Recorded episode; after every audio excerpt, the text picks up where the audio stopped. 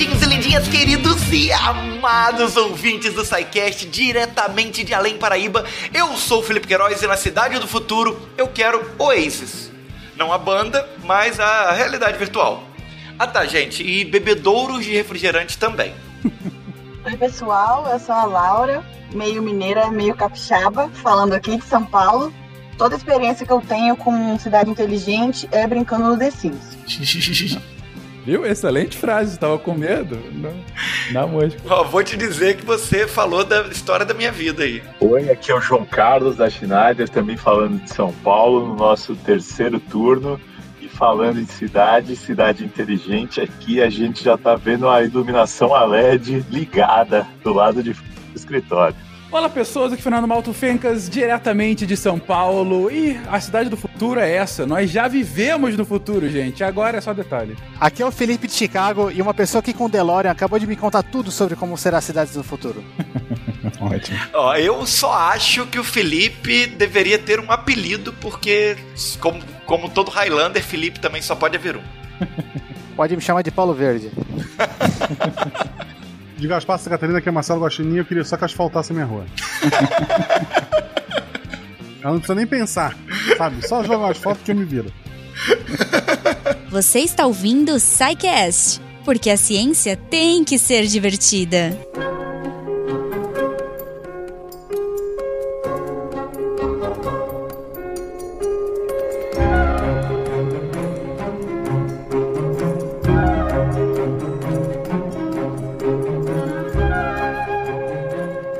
É, pessoal. É, a gente já falou aí sobre a história das cidades né, no cast 301. E nesse programa da história das cidades, a gente foi lá desde o momento que a gente se tornou sedentário, né? Falou da evolução histórica das cidades, como que as cidades se organizaram, é, como que a gente chegou até onde a gente está hoje. E eu lembro que nesse programa, a última pergunta que o nosso host lindo, maravilhoso, Fenquinhas, disse, né? É, ele perguntou qual seria o futuro das cidades. O pessoal ali fe fez aquele jogo de futurologia para poder tentar analisar um pouquinho o que, que, seria esse futuro. E hoje, nesse programa super especial aqui, a gente juntou uma equipe de especialistas justamente para discutir e tentar responder juntos essa pergunta, né? Qual seria o futuro das cidades? É, mas antes da gente começar o programa propriamente dito, gente, é importante a gente conhecer um pouquinho os nossos convidados, entender o porquê desse programa. O João e a Laura, que estão participando com a gente aqui hoje, eles trabalham na Schneider Electric, que é uma referência global em gestão de energia e automação. E a Schneider tem um concurso que está indo para a nona edição, que é o Go Green in the City, onde estudantes apresentam ideias inovadoras para cidades do futuro. Então, é, antes da gente começar, vamos falar um pouquinho sobre isso. Queria agradecer primeiro ao João e à Laura. Sejam muito bem-vindos ao SciCast. E se vocês puderem falar um pouquinho sobre o trabalho que vocês realizam na Schneider e sobre o Go Green The City, né, para explicar para os nossos ouvintes que eu particularmente não conhecia o, o, concurso e achei muito incrível quando, quando eu li, né, quando comentaram sobre ele, eu fui ler o que que era, achei sensacional, tenho certeza que nossos ouvintes vão adorar também. Bom, primeiro eu vou falar um pouquinho de mim. Eu sou o João Carlos, é, eu trabalho na Schneider há 15 anos. É, eu tenho sempre me envolvido é, nas novas iniciativas da Schneider. Primeiro eu criei é, a spin-off do que seria a área de eficiência energética da, da Schneider. E eu tenho um pouco da fama que quando alguém quer criar alguma coisa nova, chama o João. Aí eu tô lá presente e, e apoiando no desenvolvimento é, desse trabalho, tá? Então, pessoal, é, eu sou a Laura, né? Muito obrigada aí a todos do SciCast, estamos super, super felizes de participar. E se você é estudante universitário de graduação ou pós e ainda não se inscreveu, agora, urgentemente, entra no site do Go Green, nas redes sociais Go Green, no Facebook Go Green e se inscreva, porque eu participei dessa competição quando eu estava na universidade e mudou minha vida. Tanto que eu vim parar na Schneider depois. É, essa competição é uma competição global para estudantes do mundo inteiro, de engenharias ou de business, e a gente quer saber qual é a sua grande ideia para a cidade do futuro. É, você pode é, participar de vários desafios de temas diferentes, sustentabilidade, indústria, energia, construções, e pensar junto com a Schneider como que vai ser essa cidade do futuro. É, a gente acredita que é, a tecnologia não é a protagonista da cidade inteligente, são as pessoas, e a tecnologia é o que permite que a cidade inteligência aconteça ali pelo, pelo pano de fundo, porém tem que ter alguém pensando nela. E a Schneider está pensando nela, como que faz que a tecnologia pode ajudar a construir uma cidade que seja boa para as pessoas que estão vivendo nela. E eu convido todo mundo a participar, porque hum, quem não quer co-construir a cidade do futuro, onde vai viver, onde vai construir suas relações, onde vai ser feliz, né? Então fica aí o convite da Schneider, meu, do João, do SciCast, para vocês conhecerem. Sensacional, sensacional. E então, para entrar agora no nosso tema, né? A pergunta do programa é como serão né, as cidades do futuro, mas é, é importante a gente entender hoje qual é o futuro das cidades para onde as coisas estão indo. Seguindo a tendência atual aí, para onde a gente vai na, nas cidades aí globais? Bom, para começar, a gente está indo para cidades mesmo, né? Para onde a gente está indo? Tá todo mundo indo para cidades. A tendência é, é migrações, concentrações é, dos seres humanos nas cidades. E a maior parte da população já é urbana e vai, e vai continuar sendo urbana aí é, nos próximas décadas. É isso mesmo, cara. Assim, na, no final do episódio passado, a gente comentou que depois de um desenvolvimento de, sei lá, 10 mil anos de humanidade, em que a gente começa do, dos seres nômades cidades aos sedentários, e daí a formação das primeiras comunidades, e daí tribos, e aí os, os agrupados que posteriormente levaram às cidades, e depois o crescimento das cidades lento, vai e volta e tudo mais. Em todo esse período, apesar das cidades serem centrais nas comunidades humanas, somente no século XX, na verdade, quase no século XXI, que a gente tem pela primeira vez na história mais pessoas vivendo em cidades do que fora delas. Ou seja, o fenômeno da urbanização é muito recente, é, ele tem duzentos e poucos anos, vem com a Revolução Industrial, a gente comentou isso no último episódio, mas esse fenômeno da população terrestre, da população humana viver majoritariamente em cidades, ele é de agora. Ele é de agora de tal ponto que hoje o PIB global, ele é 85% produzido nas cidades. Significa que a grande soma de riqueza riquezas que o mundo constrói, ele tá é, quase nove décimos presente nesses agrupamentos de cidades, sejam cidades gigantescas, megalópolis, como a gente que está falando aqui de São Paulo, sejam cidades médias, cidades uh, uh, pequenas. O ponto é, o mundo hoje vive majoritariamente em cidade, produz as suas riquezas em cidades e mais. Se a gente for falar de macro tendências para esse século 21, e esse é o ponto desse início do episódio, é, gente, as cidades hoje já são essas coisas gigantescas. Mas mais do que isso, elas tendem a ficar ainda mais gigantescas. Alguns estudos prognósticos e previsões das Nações Unidas, principalmente da Agência de Nações Unidas para Cidades, a UNBTA, ela fala que é possível que até o final do século a gente chegue a ter megalópolis com 50, 60, 70, 80 milhões de pessoas. A gente falou isso no cast passado. Lagos, a capital da Nigéria, na África, ela estima-se que ela possa chegar a 80 milhões de pessoas. Gente, hoje a maior cidade do mundo, a maior metrópole do mundo, que aí conta não só a cidade como todas as zonas próximas, conurbadas, é Tóquio, com pouco mais de 30 milhões de pessoas, o que já é algo absurdo. 30 milhões é maior do que boa parte dos países do mundo. A gente tá falando aí de uma cidade que vai ter mais que o dobro, quase o triplo dessa população no final do século, em 80 anos. Isso é inacreditável. E isso é um grande desafio. Como que você vai dar habitação, água, esgoto, esgoto, escola, hospital, para 80 milhões de pessoas num mesmo ponto, numa região super condensada. Para Gaspar chegar a 80 milhões, faltam quase 80 milhões. Então, sem dúvida, é, a tendência da urbanização e dessa urbanização acelerada, mais do que isso, urbanização aceleradíssima, é o que tende a acontecer. A tendência tende a acontecer, é ótimo. Essa tendência é uma das principais forças que vai levar o futuro das cidades para esses próximos anos do século XXI. Por outro lado, você tem uma oportunidade gigante que é a base de tudo que a gente está criando hoje, que é o compartilhamento, né? Quando você fala em, nesse mega adensamento, é uma grande oportunidade para você trabalhar, por exemplo, uma mobilidade elétrica, tá? que você teria uma maior facilidade de é, tirar proveito dessas conexões, de ter trajetos mais curtos, ter deslocamentos onde você possa utilizar com muita é, intensidade o transporte coletivo, onde você possa controlar muito melhor as emissões, evitando que as pessoas façam grandes deslocamentos, é, aquela situação onde elas trabalham e tem que se deslocar 30, 40, 50 quilômetros por dia é, entre o trabalho e a casa, aí está concentrado muita emissão, está concentrado um desperdício de tempo enorme que a pessoa podia estar tá, é, utilizando para o seu próprio é, bem-estar é, você tem a grande oportunidade de ter centros de saúde que você pode compartilhar, que você pode desenvolver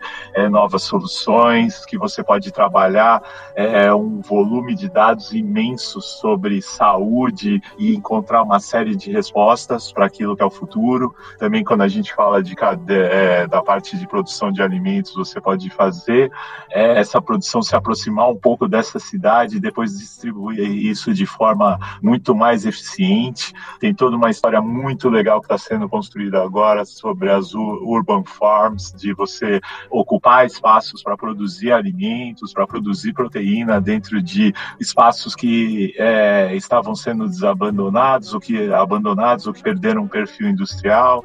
Então, muito mais do que o desafio, são inúmeras oportunidades para a gente usar muita tecnologia, para a gente integrar as pessoas e principalmente trabalhar muito o compartilhamento. Sem dúvida, sem, sem dúvida alguma. É, é, inclusive, a gente comentou sobre algumas dessas oportunidades relacionadas às cidades e esse futuro no episódio de Cidades Inteligentes, em que a gente mencionou algumas das soluções já existentes e algumas tendências futuras, né? E você comentou, é, Fencas, a questão do, do, da quantidade de pessoas numa área muito curta, muito limitada. É, a, questão de, de, de, distribuição de recurso nos locais, o, o, próprio João comentou aqui que você vai ter que trabalhar um pouco mais a questão da produção dentro do próprio local. Como é que poderia ser feito isso né, numa estrutura de uma cidade gigantesca como essa? Né? Pois é, cara. É, uma das grandes questões uh, uh, relacionadas à cidade do futuro, sem dúvida, é aproveitamento de espaço. Se você está falando em colocar milhões de pessoas num espaço muito confinado, uh, você vai ter que pensar em como fazer com que a cidade possa sobreviver nesse adensamento tão grande, né? então, por exemplo, quando a gente fala 80 milhões, eu coloco aqui, é muito impressionante o número é, quando a gente comenta de lagos, mas é, a gente não precisa nem ser tão extremado. Pode falar da, da cidade hoje para projetar o futuro, né? Você pega Tóquio, você pega Nova York, Cidade do México, São Paulo, aqui, grandes megalópolis globais, é, que tem 30, 25, 20, 15. A China hoje tem inúmeras cidades com mais de 10 milhões de pessoas. É, então, assim, são espaços urbanos em que o espaço em si é um dos principais ativos. O João já trouxe aí a questão de oportunidade oportunidades relacionadas a tecnologias relacionadas a compartilhamento. É, e que, de fato, são extremamente efetivas, principalmente para cidades uh, que tenham um grau de desenvolvimento mais avançado e que já possam começar a investir nessas soluções. Ou em cidades, mesmo em desenvolvimento, mas que comecem a pensar o seu planejamento urbano de forma mais inteligente. Agora, um ponto, Felipe, que a gente vai ter que prestar extrema atenção com esse futuro das cidades, é, e que também é uma outra macro tendência de, de grande relevância é relacionado às próprias mudanças demográficas e sociais dentro dessa cidade. Porque a gente não está falando só de mais gente, está falando de mais gente vivendo por mais tempo. Vivendo por mais tempo, ou seja, pessoas, a gente já comentou isso no episódio de envelhecimento populacional. São pessoas que morrem menos quando jovens, ou seja, o índice de mortalidade infantil ele já teve um, um declínio muito grande ao longo da segunda metade do século XX. E a propensão é que mais gente vai viver por mais tempo. Então a expectativa de vida, ela aumenta não só por conta da queda da mortalidade infantil, mas também porque os mais velhos estão vivendo mais. Então hoje a gente já tem uma expectativa de alguns países, como por exemplo o próprio Japão, em que a pirâmide etária, ela já se inverteu. O Brasil ela tá num processo de inversão, ou seja, que você tenha num futuro próximo mais idosos do que jovens. Não é o nosso caso ainda, a gente ainda tá no caso de uma pirâmide clássica. Mas no caso japonês, não, a pirâmide já inverteu. Então, são mais pessoas mais velhas. Ou seja, é uma pressão ainda maior, por exemplo, em todo o aparelho relacionado, todo o, o aparelho urbano de saúde, que tem a sua lógica própria. Outro ponto que a gente vê, principalmente em economias mais desenvolvidas, e que a gente já começa, inclusive, a verificar também no Brasil, é que a, a forma da estrutura familiar tão presente durante a Revolução Industrial está alterando. Hoje a gente já tem uma diminuição do número de matrimônios, que eles vêm em declínio, assim como a diminuição do número de filhos por mulher. Inclusive, em algumas sociedades, que você está tendo uh, uma, uma queda de população por conta disso. Porque você está abaixo, tem um número mágico, né, com relação à, à perpetuação do crescimento populacional, é que cada mulher tem que ter mais do que 2,1 filhos, em média, né? E muitas sociedades esse número já está abaixo do que 2,1, como é o caso de muitas economias ao redor do mundo. Ou seja, famílias com uma estrutura cada vez mais diferenciada, com com mais idosos, com menos filhos por mulher.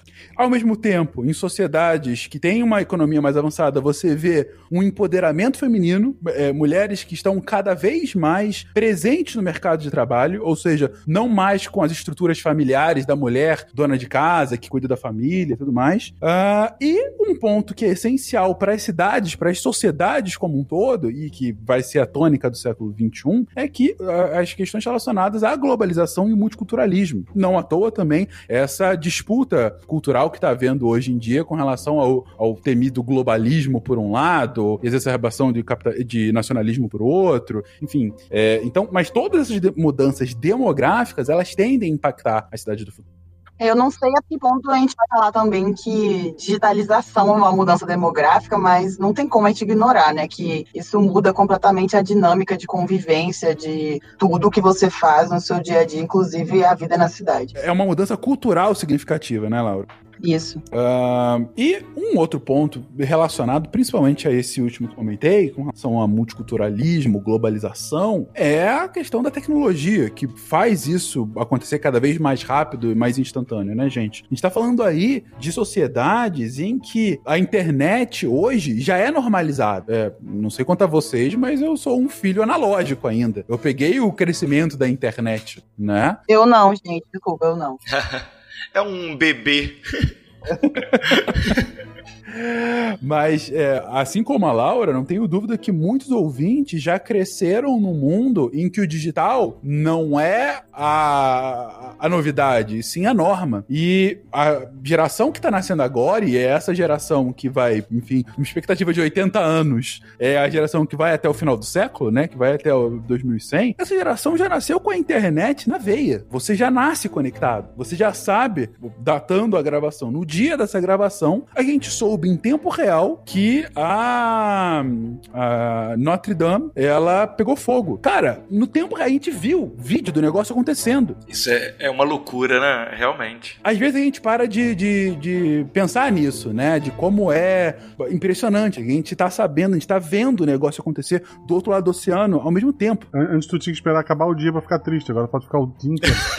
Exatamente. Antes tinha que esperar interromper sua TV Globinho ali pra você ter a notícia. Agora não. Entrar agora um já vem muito. Exatamente. Obrigado pela, pelo, pela lembrança da TV Globinho. Mas, mas sem dúvida, cara. Então, assim, a internet, ela é a norma, na verdade. E com internet, tecnologia, todas as questões relacionadas à conectividade, à velocidade, à impessoalidade, é, a você estar tá presente mesmo não estando fisicamente presente. E, e, sem dúvida, além das questões relacionadas a mídias sociais, né? Em que você muitas vezes está mais conectado com a sua tribo. Não sei se vocês se lembram, no início da internet que tinha muito da tribo global, né? Você está na tribo global de computadores.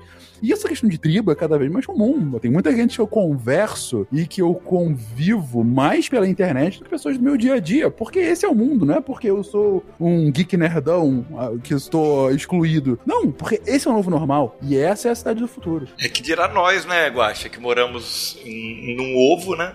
Então... Exato. Tem nem pessoa suficiente para ter amigo aqui. Mas é só pra voltar ali, ó, pra você perceber o choque de gerações, a convidada citou TV Globinho ao invés de citar TV Colosso, né? Vocês perceberam isso? eu não sei o que é TV Colosso, inclusive quando vocês falaram da tribo aí, eu perguntei aqui pro João e ó, João, o que, que é isso? eu vi os dois. Mas como, mas como um bom nerd do passado, eu assisti Ultraman e Ultra Seven. Olha só, que beleza. Zootopia, uma cidade reluzente, onde animais de todas as espécies, predadores e presas, são iguais, vivendo juntos em paz e harmonia. Então, Fencas, você comentou a questão da, da tecnologia, da, das aplicações tecnológicas. Eu queria saber de vocês, então, é, como que essa tecnologia se aplica agora no, no futuro? Porque a, a gente viu no, no programa lá 301 que o surgimento da cidade tem tudo a ver com a indústria propriamente dita, com a revolução industrial. E agora a gente está passando por uma nova revolução industrial tecnológica, né? E, e o que, que essa tecnologia nova, essa indústria tecnológica nova traz de mudança para essa estrutura das cidades? Como que isso vai afetar o futuro delas? Talvez o primeiro ponto que a gente tem que destacar a importância é o papel da eletrificação. A energia elétrica é a base de tudo isso, né? Tiramos da tomada, perdemos a conectividade é, de tudo que a gente tinha a falar, tá? Tem uma das coisas hoje que causa maior irritação em todos nós é no momento que falta energia elétrica. Parece que o mundo acabou. Eu tenho filhos, é, eles entram em pânico quando cadê o meu Wi-Fi?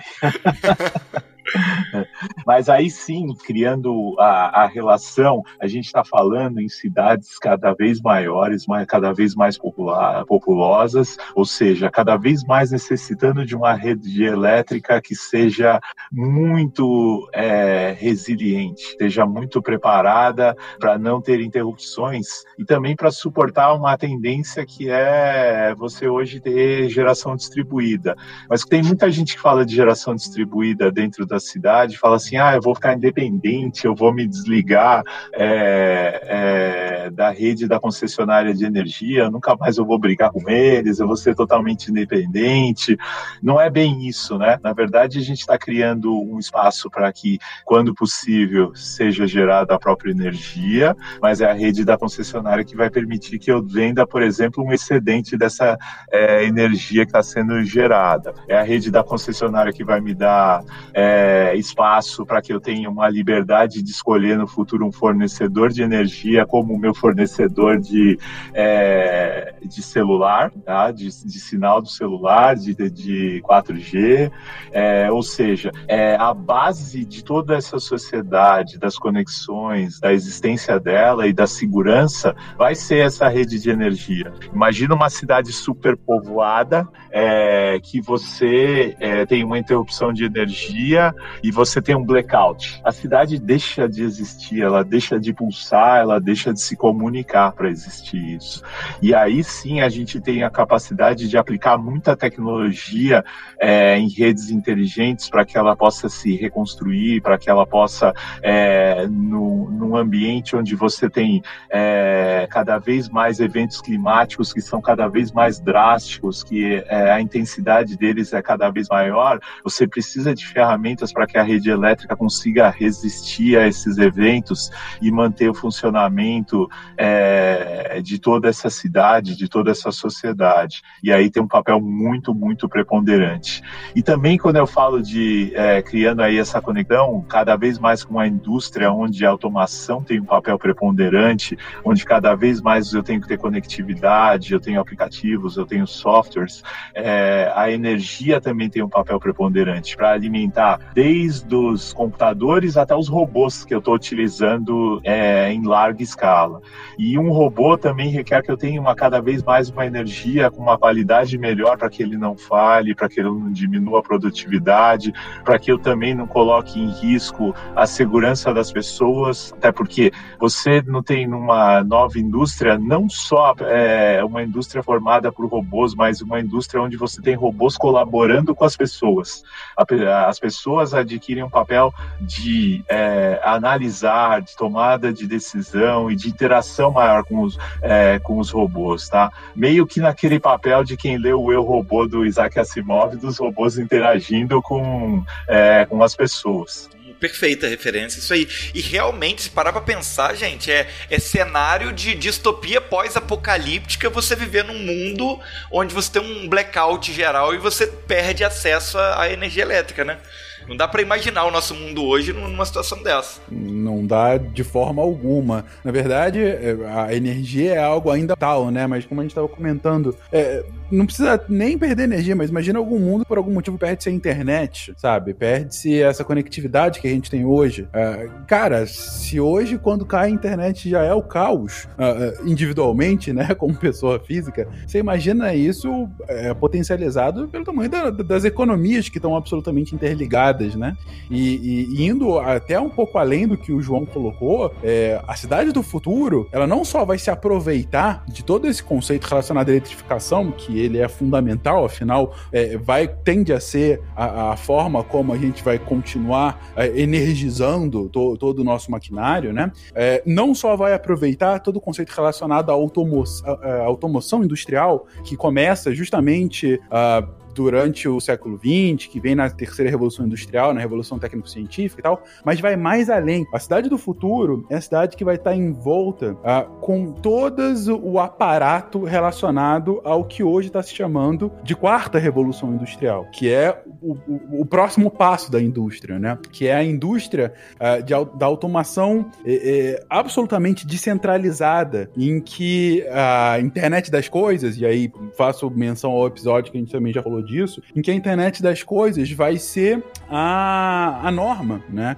Em que o maquinário ele consegue se comunicar entre si e que a atuação humana durante o processo produtivo ela vai ser, não digo que relegada, mas ela vai ser minimizada a tal ponto que boa parte dos empregos fabris, na verdade, boa parte da indústria produtiva mais pesada, ela tende a ser ou muito automatizada automatizada ou é, é, com uma diminuição gigantesca uh, da, das pessoas que trabalham diretamente com a, o processo é, é, de fabricação. Ou seja, você tem aí uma mudança, inclusive, na estrutura de empregos dessa sociedade do futuro, dessa cidade do futuro. E se durante a grande urbanização, como a gente comentou no episódio passado de História da Cidade, o processo de urbanização de Londres, que é talvez o mais famoso durante o século XIX, né? Que Londres sai de um milhão de pessoas no início do século XIX para 7 milhões é, é, no final do século. Se essa expansão gigantesca da urbanização nunca antes vista de Londres, ela foi fruto da segunda revolução industrial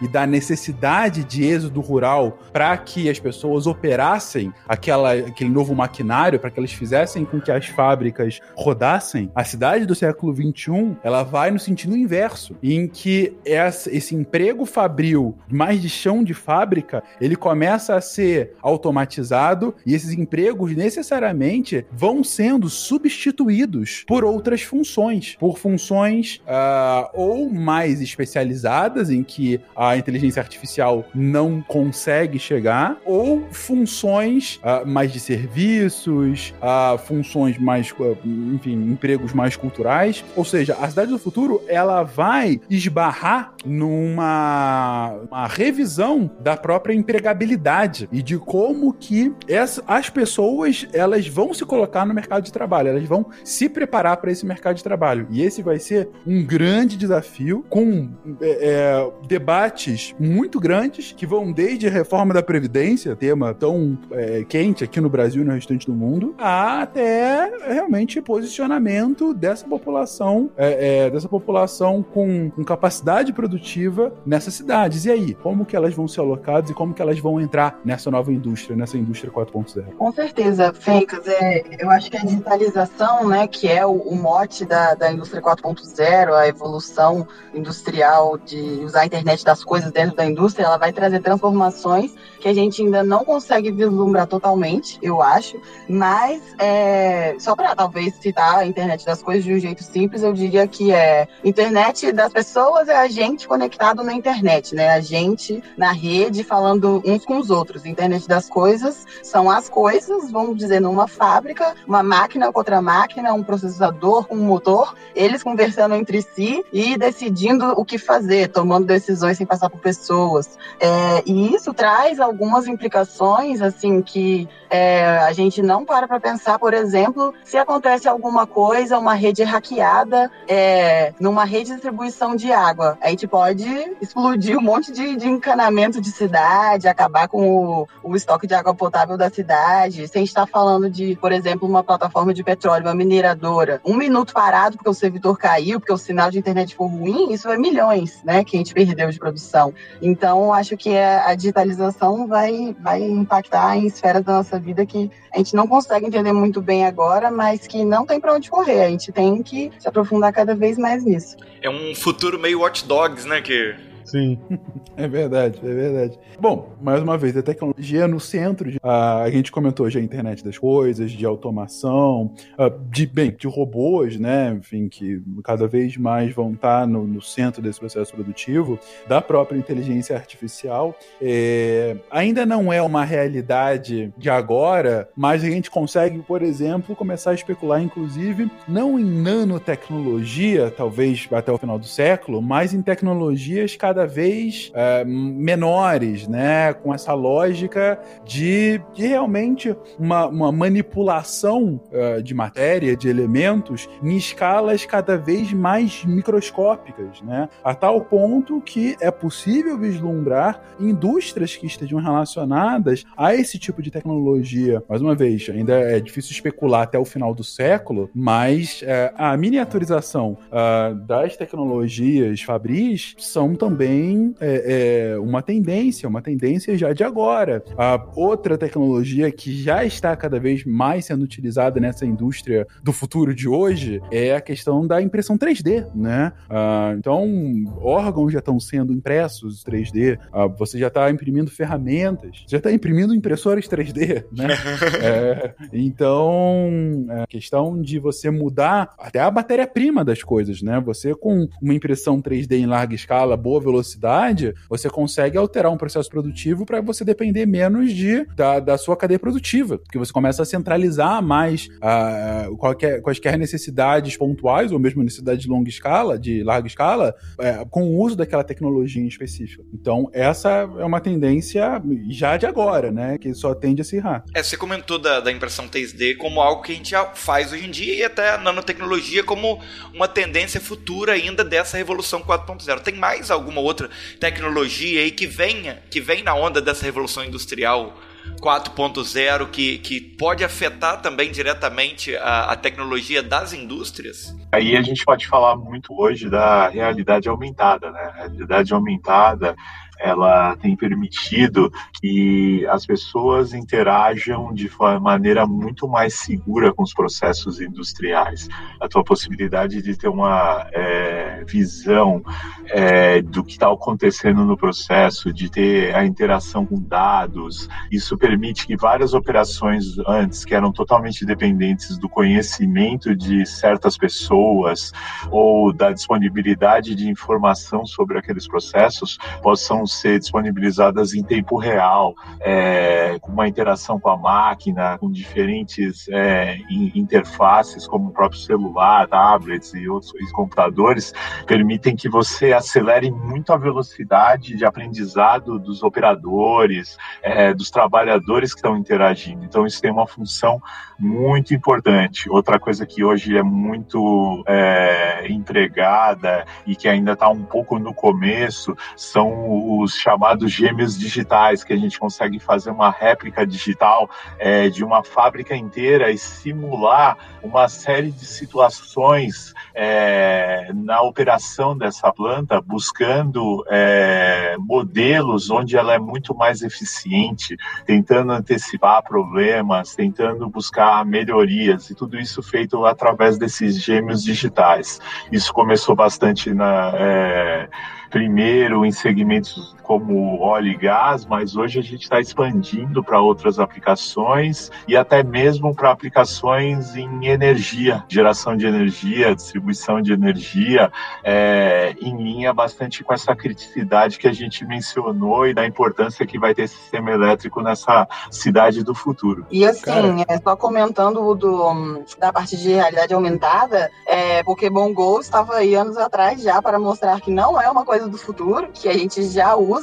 Inclusive, esse ano, estamos perto da Páscoa, né? Eu descobri que tem surpresinha de ovo de Páscoa, que é um brinquedinho virtual que você aponta o celular para um QR Code e brinca com o seu dinossauro virtual. Então, assim, as crianças de 5 anos, elas estão brincando com surpresinha de ovo de Páscoa de realidade aumentada. Quanto mais que a gente está fazendo nas fábricas. Uma loja de brinquedo grande aqui, é, eu fui com a minha filha, tu fazia compras, pegava um código para ativar num jogo do celular e tu podia procurar brindes virtuais, convertir em brindes de verdade na loja, pela loja. A gente fazia andar pelos corredores e procurar ovinhos de Páscoa mesmo. Nossa, um Pokémon GO dentro da loja mesmo. Dentro da loja. Cara, impressionante. E para os famosos é, adictos das dietas, você tem o ovo de Páscoa virtual, É, zero eu- de calorias.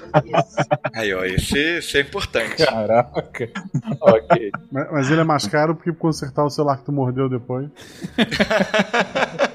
Uma outra tecnologia que eu acho interessante da gente citar para essa indústria futura, e uma que a gente volta e meia comenta aqui, né, Felipe, em vários episódios, é a biotecnologia, né? Sim, sim. É justamente a, o avanço da utilização, da utilização bem direcionada de organismos vivos para desenvolvimento de algum tipo de produto, né? Ou seja, é, sei lá, você utilizar algum tipo de recurso marinho para que você utilize ah, numa aplica uma alga para alguma aplicação industrial substituindo outra matéria mais ah, mais artificial, né? Ou você eh, fazer remédios ou mesmo síntese de hormônios para produção de medicamentos, enfim, utilizando da própria biotecnologia, não, não utilizando somente de sínteses artificiais, né?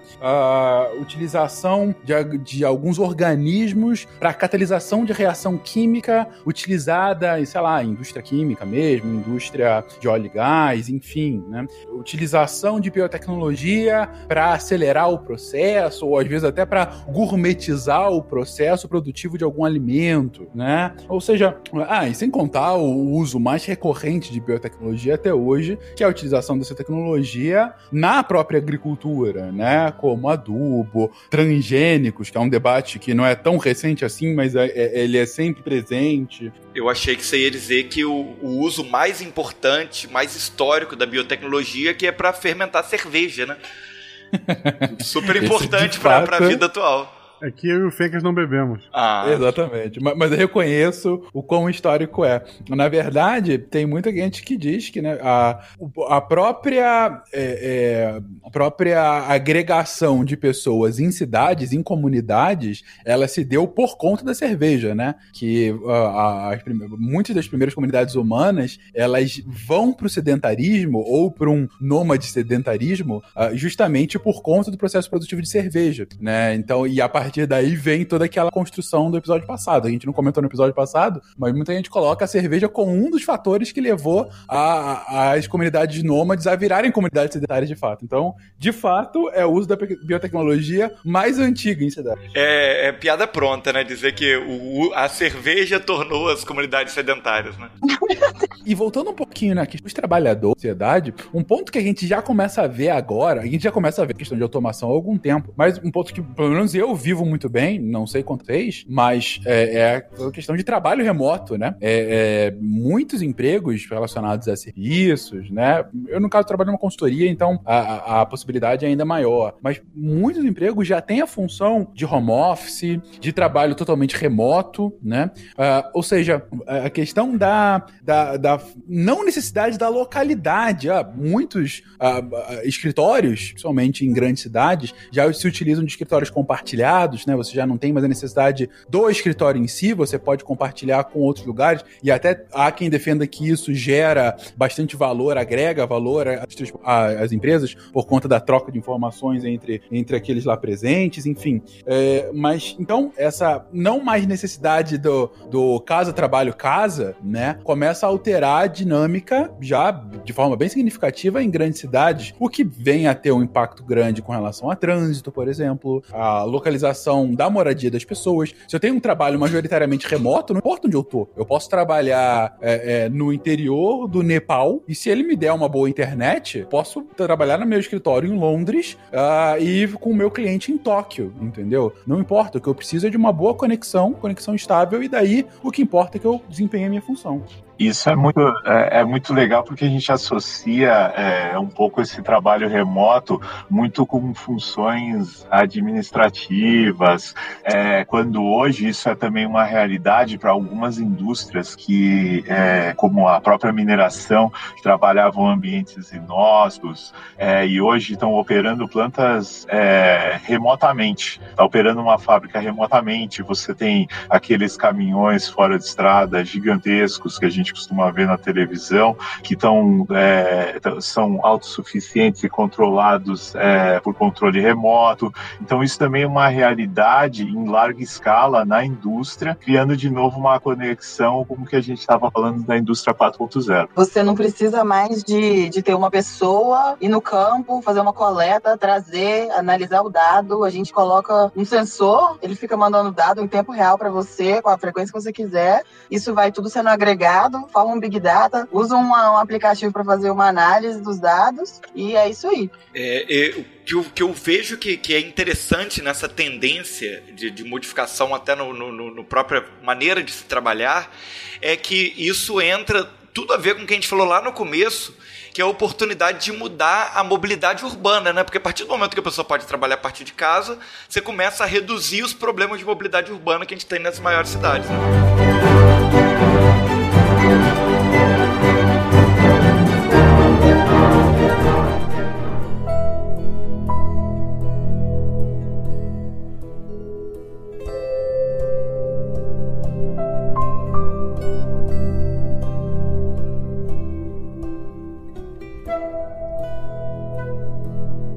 Com certeza, é, o que foi falado é, é uma tendência, e inclusive tem alguns dados que já mostram que já tem uma significativa diferença na média das pessoas trabalhando em casa, o, tempo despendido em casa com relação a 7 ou 8 anos atrás. E esse processo está cada vez mais rápido, né? E ainda sobre a mobilidade urbana, ainda gostaria de colocar que também tem a questão dos veículos autônomos que ainda devem ainda possivelmente melhorar ou possivelmente piorar a situação da mobilidade urbana.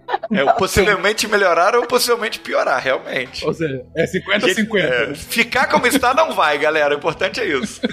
É exatamente, assim, por um lado, ah, os carros autônomos eles têm capacidade de utilizar melhor as capacidades das vias. Então, para uma mesma demanda, por exemplo, que a gente vê hoje, vai ter menos possivelmente vai ter menos congestionamento. Assim, terá menos congestionamento se a demanda continuar igual. O problema é que daí o, o Fencas e o Guacha vão querer viajar para mais longe ou trabalhar, em vez de trabalhar 2 km de casa, vão trabalhar 20 km de casa. E isso por si só cria mais congestionamento, porque em vez de você dirigir, você vai escutar um podcast e, e etc. O que é bom. É, eu não ligo é de bom. ficar no, no, no, Bom, eu moro em Além Paraíba, né? Que não existe trânsito. Eu falei que eu não ligo de ficar no trânsito se eu estiver ouvindo podcast. O problema é se eu não tiver eletricidade, olha aí. Se a bateria do meu celular acabar, eu sou uma pessoa triste. Não existe. A nossa vida é só on. Ficou off e acabou. é verdade. Se tu tá no carro, ter energia no poste não faz diferença. É verdade. É, é um bom ponto. Mas, e sobre esse debate de, de veículos autônomos, a gente fez um episódio específico sobre isso também, que a gente debate bastante, é, inclusive impactos, né? É, impactos que, que, que, eles vão ter na sociedade do futuro, enfim. É, eu, a gente tá só recomendando o episódio aqui, né? É, pois é, hoje é um mega jabá aí, gigante o programa. É um autorreferenciado. Então, gente, é, uma das coisas que o João comentou que eu achei incrível, algo que isso realmente não fazia ideia, é essa questão do gêmeo digital. Isso eu achei super legal, que você usa a tecnologia de uma maneira que você é capaz de é, otimizar os processos de construção. Certo? E, e o que, em que mais essa tecnologia nova, essa tecnologia 4.0, pode otimizar esses processos agora de construção física, né? de construção das coisas na, nas cidades do futuro? Felipe, uma rápida correção pontual, é, não é uma tecnologias 4.0, é, é um termo realmente, é uma expressão que está se utilizando na indústria de indústria 4.0, né? que está relacionado às, é, que seria a quarta revolução industrial, né? assim como a gente teve a, a primeira revolução industrial mais relacionada a carvão durante os séculos uh, 17 e 18, a segunda revolução mais relacionada a petróleo no século 19, a terceira revolução, que é a revolução técnico-científica no século 20, a gente estaria experimentando agora a quarta revolução industrial, que é essa revolução da eh, completa auto automação da indústria, né? Mas a gente vai fazer futuramente um episódio justamente para falar especificamente é, da, da, evolução das indústrias, como que a gente chegou até aqui e um pouco mais especificamente da 4.0. Por vocês verem, ouvintes, que não é só os casts de exatas em que a gente acaba o próximo episódio durante o programa, né? Todo mundo viu aqui ao vivo acontecendo. O host que me critica por isso, fazendo a mesma coisa. Vocês perceberam, né, gente? Eu tô do outro lado, é um tema que eu entendo, então eu também faço meu, meu, meu lobby. Só deixar claro que a gente não teve nada a ver com isso. É, mas a gente mas a gente também considera que todo podcast é quase um filme da Marvel, né? Abre um monte de oportunidade para criar outras franquias. Essa é a nossa vida, João. Obrigado, é isso mesmo. Mas se a gente quiser responder um pouquinho essa, essa, isso que estava sendo abordado, tem é, uma série de oportunidades hoje, quando a gente fala de construção sustentável e a construção do futuro, de você usar é, modelos digitais de cada um dos equipamentos que estão sendo construídos. Isso faz com que você consiga, por exemplo, fazer uma, uma simulação computacional de todo aquele empreendimento. Isso faz, é, te cria uma, um enorme espaço para você otimizar os materiais, para você utilizar muita coisa pré-fabricada. É, todo mundo sabe que as, as estatísticas, por exemplo, do Brasil, o nível de desperdício na construção é muito grande, então isso tem um espaço enorme para quê? Para que você construa com maior velocidade, para que você economize materiais e que principalmente você possa conceber um é, empreendimento, um edifício que ao longo do tempo vai ter uma operação muito mais otimizada. Você vai ter a chance de economizar energia, de é, economizar água, é, de operar tudo isso com um custo muito menor e levando muito mais conforto para as pessoas que estão ocupando esse espaço. Vocês imaginam, a, por exemplo, a ponte, a ponte que caiu aqui em São Paulo, né? Que demoraram não sei quantos dias para achar o projeto, para depois ligar para a viúva do engenheiro para ver se alguém conseguia achar.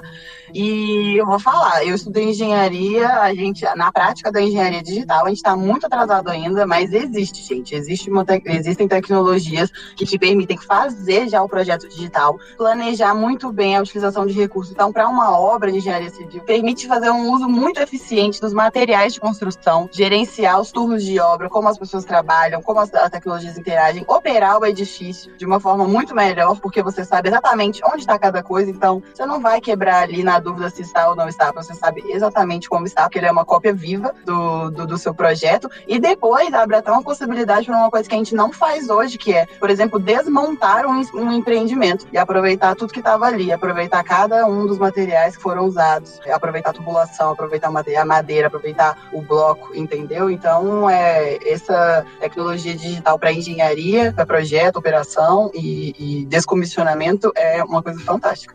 A Laura disse que jogava SimCity SimCity, né? É isso, né? Ela joga SimCity na faculdade, inclusive. Engenharia é isso, é só brincar o tempo inteiro. Eu ia comentar que tem dois elementos no que a Laura falou que são, que são interessantes. É que um, que a gente pode utilizar muito mais a tecnologia para construir, ou seja, otimizar, otimizar o projeto, utilizar, como foi comentado, alguma coisa pré-fabricada, alguma coisa que pode ser mais eficiente. E também o projeto ser de alguma coisa que vai operar mais eficientemente, ou seja, que pode utilizar energias renováveis. Então tem vários aspectos que, que tem que se conectar é, de forma integrada e que, claro, hoje em dia há ferramentas para bastante ferramentas para esse tipo de, de coisa. Né? Vocês começam a ver alguns é, termos-chave, né, que foram colocados. É, foi muito citado aqui questões relacionadas à eficiência, né? Eficiência não só dos materiais da, de construção, mas eficiência do uso de recursos da construção já pronta. Ou seja, não é só construir edificações uh, que utilizem o menor, o, o uso mais eficiente de recursos possíveis, né? Mas sim também edificações que, quando estiverem em funcionamento, elas vão utilizar ou reutilizar da melhor forma possível a água, ela vai ter um, um, um sistema elétrico próprio uh, que possa tornar o uso dessa energia, a energia que é, for consumida lá dentro, o mais eficiente possível, quando não gerar a sua própria energia a partir de uh, geração descentralizada, né? Uh, hoje em dia é muito comum, por exemplo,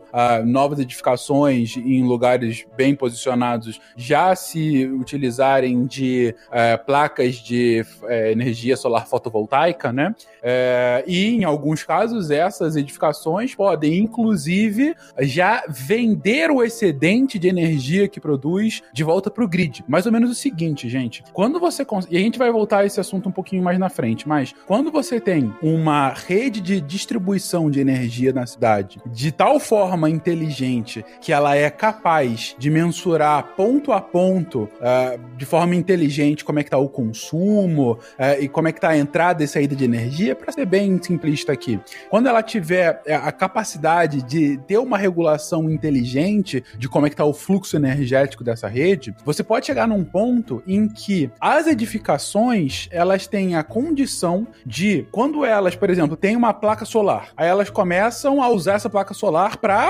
enfim, gerar energia para si própria. Mas aí, por algum motivo, ela não tá utilizando tanto, ou a placa tá rendendo demais, e de repente ela começa a gerar mais energia do que ela consome. Quando você tem essa condição de uma rede inteligente, ou do inglês smart grid, você tem a condição de fazer com que essa edificação ela é, jogue para o sistema esse excedente de energia e seja remunerada para isso. Ou seja, ela ganha, ela pode vir a ganhar um bônus com a sua concessionária de energia. Então, ao invés de gastar energia para consumir a energia que vem da concessionária, ela ganha um bônus em que ela deixa de gastar tanto. Ela não só deixa de gastar, como ela, ela, ela ganha é um gasto negativo, né, de energia. Um bônus no, no seu consumo. E isso é uma tendência do futuro. Cada vez mais de uma geração descentralizada de energia vinda dessas edificações inteligentes que vão conseguir uh, uh, tornar eficiente ao máximo essa gestão de energia no seu interior. E aí tem duas, é, duas coisas importantes para esclarecer. É o primeiro, o que, que acontece? O medidor inteligente não é uma coisa da concessionária, é, da concessionária de energia para te cobrar a conta mais rápido. Mas sim, o medidor inteligente vai ser a boca do caixa para você obter, é, ser remunerado pelaquela energia excedente que você consegue gerar. E ao contrário do que parece, você está conectado nessa smart grid não é estar, ter, estar dependente da concessionária, mas sim é ter a possibilidade de ser é, totalmente livre, de poder é, aproveitar ao máximo da geração distribuída e ao máximo das oportunidades que você tem é, atrás disso. E a outra coisa interessante em adição que o Fencas comentou é que por exemplo, energia solar é uma coisa que vai estar disponível simplesmente durante o dia, né? Mas muitas energias renováveis às vezes podem ter estar disponíveis de forma complementar. Então, por exemplo, alguma outra indústria ou por exemplo, venta na cidade durante a noite, então em alguns momentos você está utilizando mais e você está tá fornecendo energia para outros locais que, que necessitam daquela energia no momento, e em, em outros momentos a, aquilo ali pode ser complementado com outro, outra indústria ou outros locais que tenha produzindo energia renovável naquele momento, né? Então a, a concessionária fica mais ou menos como fazendo esse meio de campo entre quem está fornecendo e consumindo energia na, naquele momento. Sim, aí a gente vai daquela prosaica frase sobre estocar vento, sendo feito hoje, onde está se investindo muitos esforços é realmente na tecnologia das baterias. Isso vai permitir que, com a tecnologia de armazenagem, a gente possa é, armazenar energia nos momentos em que a energia renovável é mais eficiente ao longo do dia e depois possa liberar essa energia em determinados horários onde ela seja necessária.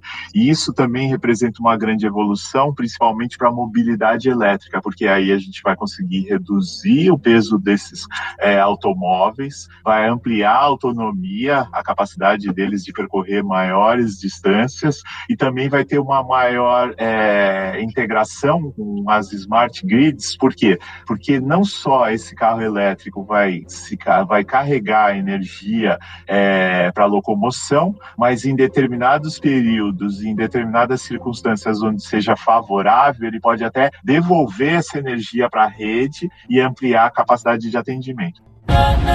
Zootopia uma cidade reluzente onde animais de todas as espécies, predadores e presas, são iguais, vivendo juntos em paz e harmonia. E um último ponto essencial de toda essa questão energética relacionada a sons, smart grids e geração de energias renováveis não convencionais, né, como eólica, solar, enfim, está relacionado a mais uma macro tendência global que vai impactar, que já está impactando diretamente as cidades, que são as mudanças do clima, né, gente? A gente até mencionou, acho que o João mencionou anteriormente rapidamente sobre isso, a gente não pode deixar de mencionar que as mudanças climáticas, elas, bom, primeiro elas são uma realidade, né? A gente, nos últimos relatórios do IPCC, já mostram é, claramente não só toda a questão relacionada à interação das atividades humanas no, no nível de gás de efeito estufa e como isso contribui para o aquecimento da temperatura global média,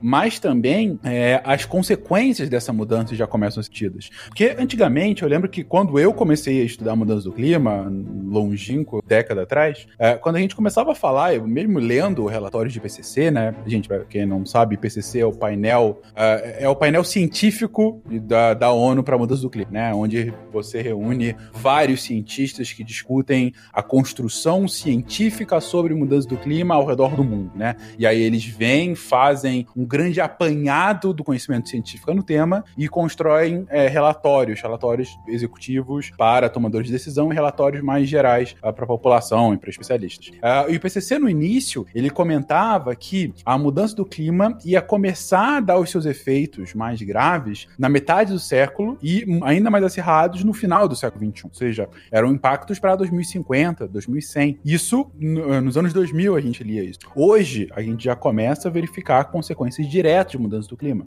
E as cidades são extremamente afetadas. A gente não pode afirmar, e é leviano a gente afirmar, que, por exemplo, chuva A ou chuva B foi por conta da mudança do clima. Um climatologista sério não vai falar isso. Ah, a gente teve nesse início de ano diversas chuvas torrenciais aqui, no, aqui em São Paulo, no Rio, no sul do país, enfim. A gente já teve vários casos de eventos climáticos extremos no Brasil e no mundo nessas últimas semanas. Mas a gente não pode dizer que chuva A, tempestade B ou ciclone C são por causa das mudanças do clima. O que a gente pode falar, e aí sim, hoje com certeza, é que esse tipo de evento, ele tende a acontecer cada vez mais. Se antes a gente tinha a grande chuva do verão, a tendência futura próxima é que a gente tenha as grandes chuvas de verão. É que a gente tenha médias históricas pluviométricas, médias históricas de chuva, médias históricas de temperatura máxima e mínima, cada vez mais no limite. E isso, é claro, tem um impacto direto nas cidades e como que as cidades sequer podem conseguir se adaptar a esses eventos climáticos extremos. Quando você tem uma grande chuva, você tem um alagamento, tem efeitos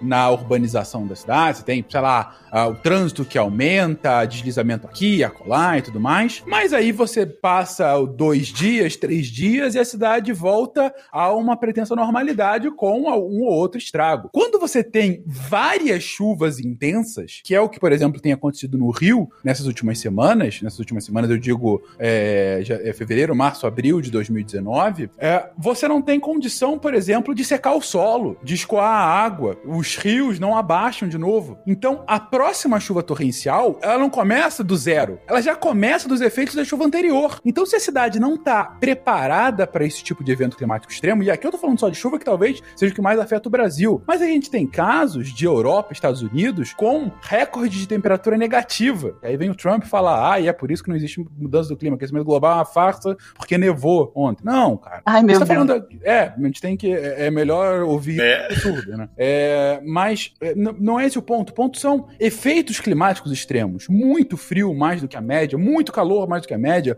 uma temporada de ciclones e furacões e, e, e outras tempestades dessas mais exacerbadas e também mais chuva, como é o caso do Brasil. E é a essa mudança do clima que as cidades vão ter que necessariamente se adaptar ao longo do século XX. Porque hoje, o que a gente já vê como uma verdade é que a, os efeitos climáticos extremos não são mais exceção, são cada vez mais o novo normal. E quem não se adaptar a ela vai ter cada vez mais Brasil nas semanas. Isso vai ampliar muito o custo dessa urbanização, porque a gente já passou de um período onde era possível é, tentar mitigar para ter que se adaptar. E aí, cada vez mais você vai ter que fazer um pitidão maior, um sistema de drenagem maior, é, você vai ter que, em alguns casos, onde, por exemplo, quando você constrói demais é, na linha é, do, do, da, do mar ali, você vai você modifica o microclima, você gera mais calor. No Rio, por exemplo, é praticamente impossível é, conviver hoje sem é, ter um ar condicionado, ou seja, você precisa de mais energia. Todas essas ações para mitigação são muito caras em termos de recursos, de esforços e estão diretamente relacionadas com a velocidade que o governo e a sociedade tomam as decisões de tentar corrigir isso. Só queria voltar um ponto do, do Fencas, não para reduzir a, as más notícias, mas para dar um pouquinho de esperança que Hoje em dia, como todo mundo pode estar conectado a, a, um, a um, sistema centralizado, hoje em dia a gente está estudando planos de evacuação. Então, assim, por exemplo, não sei se vocês lembram que teve acho que uma, uma grande enchente nos Estados Unidos em 2007, acho que durante o governo Bush, que tentaram evacuar, mas aí todo mundo tenta evacuar ao mesmo tempo, daí a, a, o pessoal fica 3, 4 horas no, só para conseguir sair da cidade. Ah, com as novas tecnologias, esse tipo de, esses planos de evacuação podem ser muito mais eficientes, então não queremos que isso aconteça, mas podemos utilizar a tecnologia para pelo menos é, mitigar o, os efeitos. Com certeza. E hum, no que o Fecas falou de mudanças climáticas, porque é, é, impossível não pensar uma cidade que tenha que fazer medidas de adaptação e mitigação de mudanças climáticas, mas a gente entra num paradoxo, né? Porque para combater mudanças climáticas, a gente tem que reduzir nossas emissões. Porém, a demanda por energia até 2050 vai aumentar 50%. Isso ainda é, sem falar que tem mais de um bilhão de pessoas no mundo que não têm acesso à energia segura, confiável, sustentável, como deveria ser. É, então, voltando no que a gente falou antes, eficiência é a palavra mesmo. Porque a gente costuma falar aqui na Schneider que o kilowatt mais limpo que existe é o que não precisou de ser produzido. Então, se a gente apostar em eficiência, a gente consegue levar energia para todo mundo que precisa, consegue ampliar os usos e consegue é, reduzir nossas emissões e frear um pouco, se for possível, de mudanças climáticas. É, apelidou até de negawatt. Nega. E nunca foi Negawatt, excelente.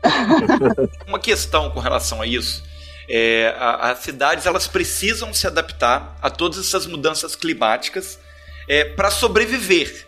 E nesse momento, a, a, a, cidade do futuro, como que ela vai fazer? O que, que pode ser essa adaptação, considerando essa, a estrutura das cidades que já existem? Porque tem muito isso, né? Se você planeja uma cidade você pode planejar ela com, com, com o escoamento certo, com as avenidas no tamanho certo, com tudo da maneira correta. Mas a gente está falando de cidades que já existem e que foram criadas, sei lá, no século passado, no início do século passado, no, há dois séculos e elas vão ter que se adaptar para se tornar cidades do futuro. É, é, é, existe a possibilidade realmente dessa transformação acontecer é, de uma maneira indolor?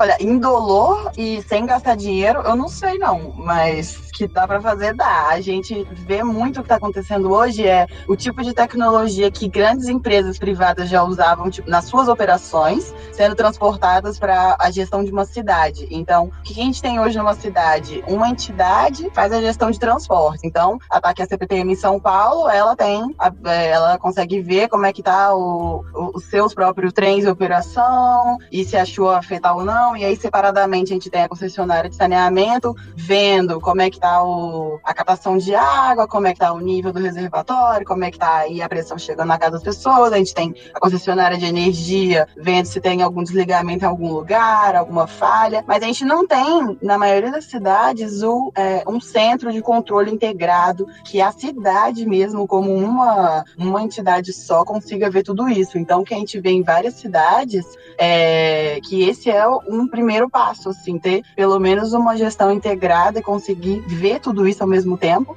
é, para tomar uma decisão sobre isso. Também essa questão de você centralizar esse controle, centralizar a informação ao longo do tempo te permite você ter dados para que você tenha bem claramente é, onde são os pontos que você deveria investir, que você iria maximizar os resultados desse investimento. Lógico que a gente sabe que muito de investimento público tem motivações políticas, é, questão de um, um jogo de forças, mas se você tem informações, você poderia direcionar isso partindo do princípio sempre que o orçamento vai ser limitado. Então você poderia trabalhar isso. E se a gente olhasse o dilema que cerca todas essas cidades, a gente está basicamente em quatro grandes eixos, que seria energia, água, resíduos e mobilidade, e de certa forma todos interligados, porque quando você fala de resíduos, se eu faço uma gestão de resíduos, é, onde, por exemplo, eu posso utilizar isso para geração de energia, é, eu estaria eliminando um dos grandes problemas. Hoje você tem tecnologias para fazer a queima dos resíduos e com um ciclo completo, onde você teria uma performance similar a, por exemplo, o gás natural. Isso ficaria muito bem é, complementado pelas energias renováveis que estão entrando é, no contexto. Para a água também, a gestão correta de grandes é, estações de tratamento te permite que você gere energia, que você faça um reaproveitamento correto é, do esgoto que foi tratado. Então, a, a grande palavra é você precisa tratar os grandes eixos, mas de forma sistêmica e de forma integrada. E nisso a tecnologia tem um papel preponderante. Perfeito eu gostaria, é, com certeza, assim, tu concordo 100%, mas gostaria de adicionar também que tem algumas coisas que parece que não faz, não tem tanta influência, mas influencia bastante. E aí voltando ao comentário do Felipe Queiroz, uma das coisas que pode impactar bastante na utilização de recursos, principalmente energia para transportes, é o zoneamento da cidade como que essa cidade é organizada espacialmente. Então foi uma, é uma coisa que aconteceu muito, tanto no Brasil, é, especialmente nos Estados Unidos, de as pessoas mudarem para o subúrbio, onde a, a, o terreno é mais barato, pode construir uma casa legal, e aí a, a pessoa vai lá e dirige, pega o carro, uh, pega uma, uma, uma rodovia e dirige uma hora todo dia para ir para o trabalho e voltar. Isso causa, por exemplo, se essa pessoa morasse é, no centro, ela poderia pegar um, um, metrô, por exemplo, e basicamente ela não teria nenhuma influência no, no, no maior consumo de energia simplesmente para ir ao trabalho. Então tem uma grande conjunto de pesquisa hoje em dia tentando entender como que deveria ser esse zonamento ideal e de como que a gente pode incentivar a, ou como que a gente consegue lev levar as cidades a um zonamento ideal a partir, do, a partir do, do zonamento que não é ideal, como o Felipe Queiroz falou, né? As cidades estão aí, e aí agora que como que a gente como que a gente resolve o problema? É, você tem que consertar o carro com o carro em movimento, né? É exatamente isso. Mas a, a forma da cidade também é um, é um tem grande influência na, nessas, variáveis, na, nessas variáveis que a gente está tá, tá conversando. Uhum. Com certeza, Felipe. Quando a gente vê o que está tipo, surgindo de urbanismo sustentável, o que, que já está de consenso é adensamento. É, é um, um pouco de. vai na contramão do que a gente normalmente pensa, né? Ai, vai adensar, vai juntar mais gente ainda, mais problema, mais poluição mas o adensamento é o que vai permitir que a gente leve os serviços para a maior quantidade de pessoas ao mesmo tempo. Quanto mais afastadas de espécies elas estiverem, mais caro, mais difícil vai ser isso. E também usos múltiplos. É, e o que eu estou vendo muito ultimamente é usos múltiplos, inclusive funções ambientais para uma, um, um, uso que não era ambiental. Então, a gente tem sistemas de drenagem que são uma pista de skate, porém, quando chove, ele vira um, um lago de retenção. Então, com certeza, desde o design, onde for possível fazer um retrofit, é, a gente faz, onde não for possível, a gente faz a partir do zero, mas o design urbano, ele é, sim, essencial para construir uma cidade sustentável.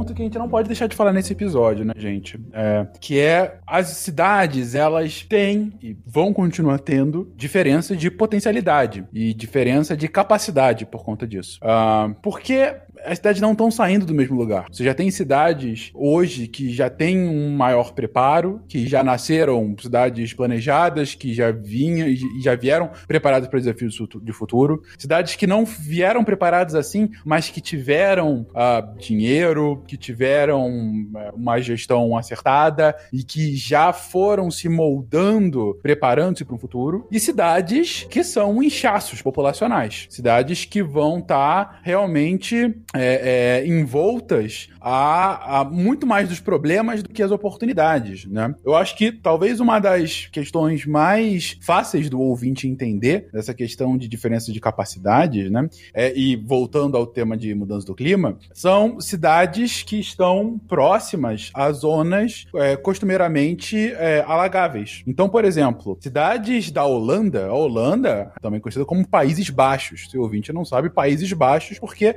parte do país fica abaixo da linha do mar. Uh, e se não abaixo, fica na linha do mar, exatamente. Né? É, e por conta disso, obviamente, quando você tem uma diferença da, da quantidade de água, né, da, da, da altura da água do oceano, você tem o potencial de alagar, de encharcar, de inundar aquela cidade. Só que ao longo de séculos, a Holanda, que sempre foi um país de grande desenvolvimento, sempre teve bastante dinheiro, ela foi se preparando uh, justamente para evitar que isso, que ela sabia que era um problema recorrente dela, que isso virasse uma verdade da vida das cidades holandesas. É assim, não, vou aqui já é, é, construir diques, construir eclusas e construir outras barreiras para impedir, e barreiras gigantescas, para impedir variação de, de, de altura do mar, para que essa água não nos inunde. E isso já fez ficar adaptada, inclusive, ao já registrado aumento progressivo da, da altura média dos oceanos.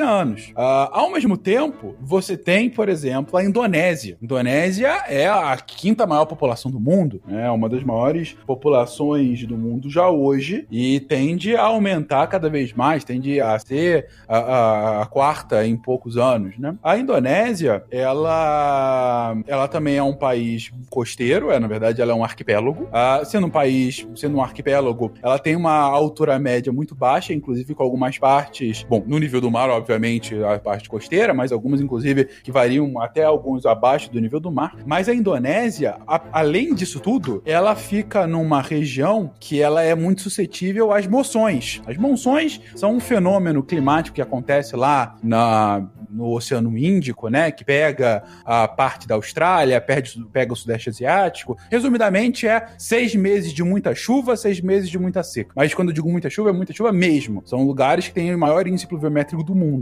E por conta disso, ela tem muitas enchentes, né? Se tem uma chuva muito exacerbada, você tem muita enchente, ainda mais próximo do mar e tal. A, Indonésia, apesar de ter uma grande população e apesar de ter tido um aumento significativo no PIB nos últimos 20 anos, a Indonésia, ela não teve o nível de preparação e não teve o nível de investimento que a Holanda conseguiu ter nos últimos décadas, nas últimas décadas, nos últimos séculos, no caso da Holanda, né? Então a Indonésia, ela tem um nível potencial de adaptação a essa mudança do clima muito menor que a Holanda. E aí a gente chega a uma coisa que eu já repeti em alguns episódios, inclusive, inclusive no nosso episódio de mudança do clima, que é o chamado paradoxo da pobreza da mudança do clima. Que os, maiores, os países mais ricos tendem a ser aqueles que historicamente mais uh, contribuíram para emissões de gases de efeito estufa, ou seja, mais contribuíram para a mudança do clima, mas são aqueles que mais são capazes de se adaptar a essa mudança. Enquanto que países mais pobres têm uma contribuição histórica à mudança do clima muito baixa, mas são os menos capazes de se adaptar às consequências dessa mudança. Ou seja, aqueles que mais tendem a sofrer os problemas. E quando a gente vai falar de futuro das cidades, a gente não pode deixar de mencionar aqui. A gente está falando aqui em cenários ideais, a gente está falando aqui em gestões ideais, que também não tem a ver só com dinheiro, e sim também com vontade política, mas a gente tem que mencionar que as cidades têm capacidades distintas. O que não quer dizer que elas não possam fazer nada, mas sim quer dizer que elas possam talvez fazer menos do que outras que tenham maiores capacidades. Eu acho que é legal mencionar, Finca, você falou muito da Holanda, né? Antes que todo mundo pense que, que essas tecnologias só são coisa de quem é, planta tulipa e fica olhando o catavento, na verdade, a gente tem um exemplo e essa tecnologia que eles criaram está sendo empregada hoje em Santos, em um dos pilotos de é, adaptação é, com mais sucesso aqui no Brasil. E basicamente são é, sacos de, de 40, 50 toneladas de areia que você usa para fazer um dique. Isso já está sendo empregado aqui em Santos, para trazer um pouco próximo para nós é, os dilemas e, essas, e o emprego dessas tecnologias. Eu gostaria de adicionar o paradoxo do que o Fencas comentou, é que, como, e como já foi comentado nesse cast, que mais de um bilhão de pessoas não têm acesso à energia, ou enfim, algum número parecido com esse, e ainda assim essas pessoas, queremos que um dia elas tenham acesso a isso tudo, né? E aí, isso aí, é, é, é uma, só aí já são mais, potencialmente, 12 a 15% de aumento de consumo por comida, energia e, e, e aí vai. E essas pessoas vão querer consumir também, como a, todos os outros 7 ou 6 bilhões já, já estão consumindo, né? Então também adiciona isso ao paradoxo que o, que o Fencas comentou. É, é outra das macro tendências do século XXI que já está observando, né, Felipe? A gente começou a observar, na verdade, bastante no final do século XX, mas que agora tem ficado cada vez mais claro que, que enfim, está acontecendo. Que é, esses países desenvolvidos antes, que estavam alijados do processo de desenvolvimento global, ou que tinham um desenvolvimento desenvolvimento muito menor do que países centrais, Europa, Estados Unidos, Japão e tal, esses países começam a experimentar um crescimento por si só, começam a experimentar um desenvolvimento, tem uma população muito grande, casos maiores China e Índia, mas também, enfim, como eu comentei agora, a própria Indonésia, outro caso que a gente falou de lagos, a Nigéria já é o maior país africano em número de em população e tende a ser um dos maiores países do mundo, cada vez mais até o final do século. Bom, 80 milhões de pessoas só numa cidade ajuda um bocado, né? Não. É, é, mas então são países que têm uma população grande, uma população que historicamente não tinha o nível de consumo dos demais países centrais e que agora que começam a ganhar alguma capacidade, elas começam a entrar nesse circuito global, o que pressiona por uh, recursos naturais, ou recursos naturais em si por conta de aumento de produção para atender elas, ou por comida, né? Enfim, elas precisam se alimentar, afinal de contas, né? Uh, hoje a produção de soja brasileira é, é majority ração de gado para chine, o gado chinês, ou seja, o Brasil lucra bastante com, com esse aumento, mas até que ponto também é, é, é, é viável um aumento ainda mais expressivo da população global? É, dá para alimentar todo mundo? Se dá como, né? É sempre a, a grande dúvida que fica. E por energia, né? E também por energia, são populações que estão com mais capacidade de eletrodomésticos, de eletrônicos, com vidas mais informatizadas e vão vão demandar mais energia e vai ser necessário cada vez mais essa geração para atender essa demanda. E essa é uma tendência uh, que, assim como as outras, parece inexorável. Ou seja, ou a gente consegue se adaptar a elas, consegue entregar toda essa nova demanda, ou a gente muda absolutamente a forma produtiva, ou seja, a gente derruba o capitalismo, que sempre também é uma opção, mas enfim, não é o que a gente está advogando aqui. Sempre é uma opção. Fencas comunista. É uma opção, uma opção. Vai pra Cuba. fui muito fatalista nessa, né? Desculpa, gente. Mas é que é, é, é um, é, assim, essas tendências a gente tem que pensar. Se a gente tá pensando em cidade do futuro, a gente tem que falar, inclusive, da, dos megas bombas que estão aí, que podem estourar a qualquer momento, né? Com certeza. Isso é, a gente costuma chamar, vou, vou compartilhar com vocês, de demanda é, reprimida. Que quando a gente tem um, uma experiência de um programa de acesso à energia que a gente promove a eletrificação em comunidades isoladas, e quando a energia chega para essas populações, é, ela não quer só é, ligar o ventilador e um rádio. Ela quer o ventilador, um rádio, ela quer a chapinha, uma geladeira, uma TV, ela quer tudo que todo mundo tem. Não é porque ela não tinha é, é conforto, lógico, que é isso que a energia traz para a vida das pessoas. Energia não é energia por si só, é tudo que a energia traz, que você consegue fazer. Então, essas pessoas que vão entrar no, nesse mercado, elas não vão entrar para consumir num nível assim basal, elas vão querer para consumir como todo mundo. Agora imagina se o mundo inteiro consumisse como um cidadão americano médio consome. A gente ia precisar de vários planetas Terra. Esse é o ponto, esse é o ponto que a gente tem que pensar dessas cidades do futuro. E o que leva, inclusive, a uma necessariamente ou não maior geração de resíduo, né? O João até comentou aí da questão de uma das soluções que as cidades do futuro já estão começando a utilizar, que é o aproveitamento energético do lixo, né? É, inclusive a níveis bem interessantes, a níveis de, de, de gás natural, que é algo ah, bastante competitivo, né, para a produção energética. Ah, mas é um ponto, né, gente? A gente está consumindo mais, a gente está produzindo mais, a gente está gerando mais lixo. E, e a solução padrão aqui no Brasil, por exemplo, continua sendo: vamos enterrar esse lixo né? É, é uma solução de dois séculos atrás. Vai dar tudo certo, né? Enquanto a gente não conseguir fazer uma bola gigante e mandar pro espaço, é o que tem. É, não, então. Eu vou, eu vou falar uma coisa para vocês, gente. Como que pode ser viável cavar a terra, pegar um monte de rocha, quebrar a rocha toda, diluir a rocha, peneirar a rocha, pegar um monte de, de pedacinho pequeno, juntar tudo de novo, derreter, fazer uma barra gigante, vender pra pessoa, ter lucro. Agora fala que pegar uma garrafinha PET e levar de volta para onde, de onde ela veio não é viável. Ah, tem condições, né? A gente consegue. Sim, né? Ok. Dado que enterrar não parece ser a solução mais, mais interessante, né? Uh, o que mais é possível fazer com que esse lixo, para que esse lixo, de alguma forma, seja melhor aproveitado? Até porque, horas, mais uma vez vou citar o Rio de Janeiro que tá aqui sendo pego para Cristo nesse episódio, né? Mas enfim, Cristo também, o Cristo não. O Cristo também tá no Rio, inclusive. Esse é um bom ponto. O Rio, o Rio teve, é, no início desse ano, uma, uma mega paralisação na Avenida Brasil, porque chegou a determinado momento que, eu acho que três dos quatro aterros que servem a cidade fecharam por falta de espaço. Eles falaram, gente, não, não, não dá mais para colocar lixo aqui não. Vai pro outro, vai pro outro, vai pro outro. Só tinha um que podia, era perto da Avenida Brasil, ficou uma mega fila de caminhões de lixo na Avenida Brasil para depositar o lixo naquele aterro.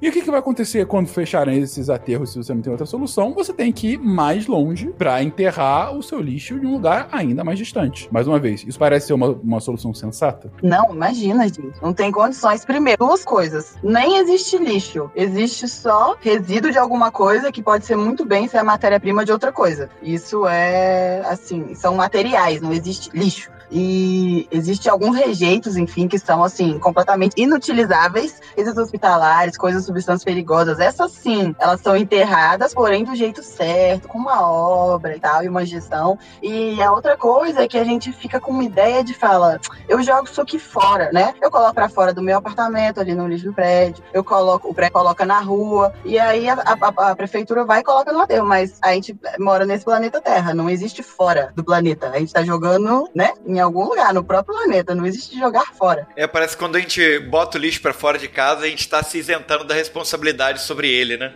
Exato. Parece que ele desapareceu, porém eles, só, eles continuam ali, só enterradinho em algum lugar. Zootopia. Uma cidade reluzente onde animais de todas as espécies, predadores e presas, são iguais, vivendo juntos em paz e harmonia. Eu gostaria de voltar do, ao comentário comunista do, do Fencas, é que existe... não, não, é, para defender ele, que existe muitas soluções, assim, muitas propostas de mercado para tentar evitar isso, né? Então, a, o mais comum é, por exemplo, você cobrar por garrafa PET, por exemplo. Então, assim, você vai lá no mercado, compra uma Coca-Cola e aquela, aquela e se você não entregar a garrafa, você, você já paga um real a mais, por exemplo, exemplo, pela, pelo produto. Se você conseguir entregar, é, retornar aquele produto de volta, você é reembolsado. Então, assim, é uma, é uma forma, pela, pelo intermédio do mercado, você conseguir induzir a uma política sustentável, um, um comportamento sustentável da população. E, e de forma análoga, também já está começando a ser proposto na, em mobilidade urbana, né? Então, assim, é, se todo mundo decidir usar a, a rodovia na, na, mesma hora, não vai dar certo. Então, tentar fa fazer negociações de mercado, por exemplo, cada um ter. Por exemplo, eu posso utilizar a Marginal Pinheiros cinco vezes, cinco dias ao mês durante o pico. E beleza, se eu só utilizar aqueles cinco dias, eu, eu utilizo os meus créditos. Mas, por exemplo, se eu não utilizo, eu posso revender esses créditos. Enfim, existe uma, uma variedade de propostas capitalistas, digamos assim, de mercado que também pode, pode ser interessante na, no futuro dessas cidades. Né? Uhum. Legal perceber como é que o Felipe deixa claro que, de novo, é, é cerveja ditando tendências da sociedade, né? assim como a biotecnologia. que é a única coisa que ele falou ali de retornar é, garrafa de refrigerante é o que é feito desde sempre com o casco de vidro, né? É o que já se faz mesmo, né? Você leva e traz e, e, compra novo, levando o casco, né? Ainda se faz isso? Sim, sim, claro. Você vai comprar cerveja, você leva o casco e traz o casco. A gente tá vendo que essa pessoa não andou indo. Não, não bebo, sincero, não bebo. Mas aqui, eu gostei que o Felipe comentou sobre o comportamento das pessoas, né? E sobre as motivações das pessoas participarem, porque não tem como você decretar oficialmente agora esta é uma cidade inteligente, né? Tem que ter um movimento popular, tem que ter uma apropriação das pessoas. E aí eu quero provocar um pouco o ouvinte. Quantas vezes o ouvinte reclamou de alguma coisa na rua dele e fez exatamente zero coisa para, essa, para resolver? Quantas vezes participou, por exemplo, da discussão do plano diretor da cidade dele para ver o que estava acontecendo no, no, bairro que ele mora? Quantas vezes viu que a pracinha estava suja, chamou alguém para ir lá limpar junto? Então, se a gente também não se apropriar da, da construção dessa cidade e como que a gente quer que ela seja inteligente, ela não vai ser por decreto, ela não vai ser é, por espontânea vontade. E, e complementando daí, é, e também do que o Felipe comentou, enfim, com relação ao que você colocou, manda aqui um beijo para Flavinha e faço coro ao que ela tem comentado ultimamente. Não acabem com os conselhos das cidades, por favor. O conselho da cidade é os poucos lugares aqui no Brasil que você tem a capacidade de fazer democracia participativa ainda. Mas enfim, infelizmente parece que o governo tem ido para esse lado. Datou o episódio. Quando sair, ninguém vai nem lembrar o que aconteceu. Não, mentira, gente. Vai, vai. e o segundo ponto é com relação ao que o Felipe comentou do, do, do, soluções de mercado, né? Eu acho sempre muito interessante esse tipo de solução, Felipe. Acho genial é, como que você consegue é, é, se utilizar dos mecanismos de mercado do capitalismo para tentar corrigir as falhas do próprio mercado, né? Então você comentou aí a questão de créditos de vários ativos, ativos socioambientais, vamos colocar dessa forma, né? Resíduos por um lado, uso de, de transporte, não bem de transporte, mas de vias de acesso por outro e tal. Talvez um dos mais famosos hoje em dia seja os mecanismos de mercado relacionados a carbono, né? É, de, de, comércio de, de, emissão de carbono, que tem, tinha, começa lá o protocolo de Kyoto, existem hoje alguns voluntários, alguns inclusive em cidades, você tem regiões da China que têm o seu próprio comércio de emissões de gás de efeito estufa, você tem alguns comércios de uso de água, né? Ou de pagamento pelo uso de água, ou comércio de água, realmente em determinadas gráficas, ou seja, são, é, são soluções bem interessantes, é, realmente de mercado, para que irregularidades ou incertezas ou falhas do mercado possam ser, no mínimo, mitigadas, né? E a gente possa avançar, é, é, é progredir ainda dentro do sistema, mas é, cuidando para que os ativos não fiquem escassos ou para que eles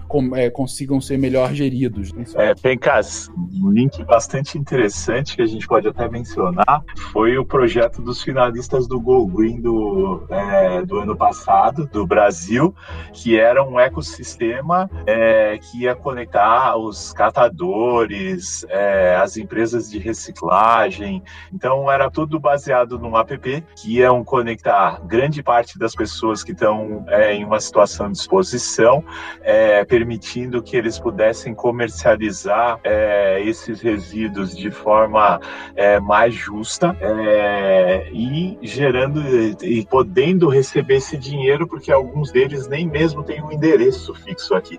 E foi um projeto super interessante que eles criaram nesse viés de, mercado e de integração de diferentes populações, de diferentes stakeholders. Projeto extremamente interessante. É, é legal você ter comentado do, do Go Green, João, que o, o programa de hoje, ele, a gente se propôs a responder, né?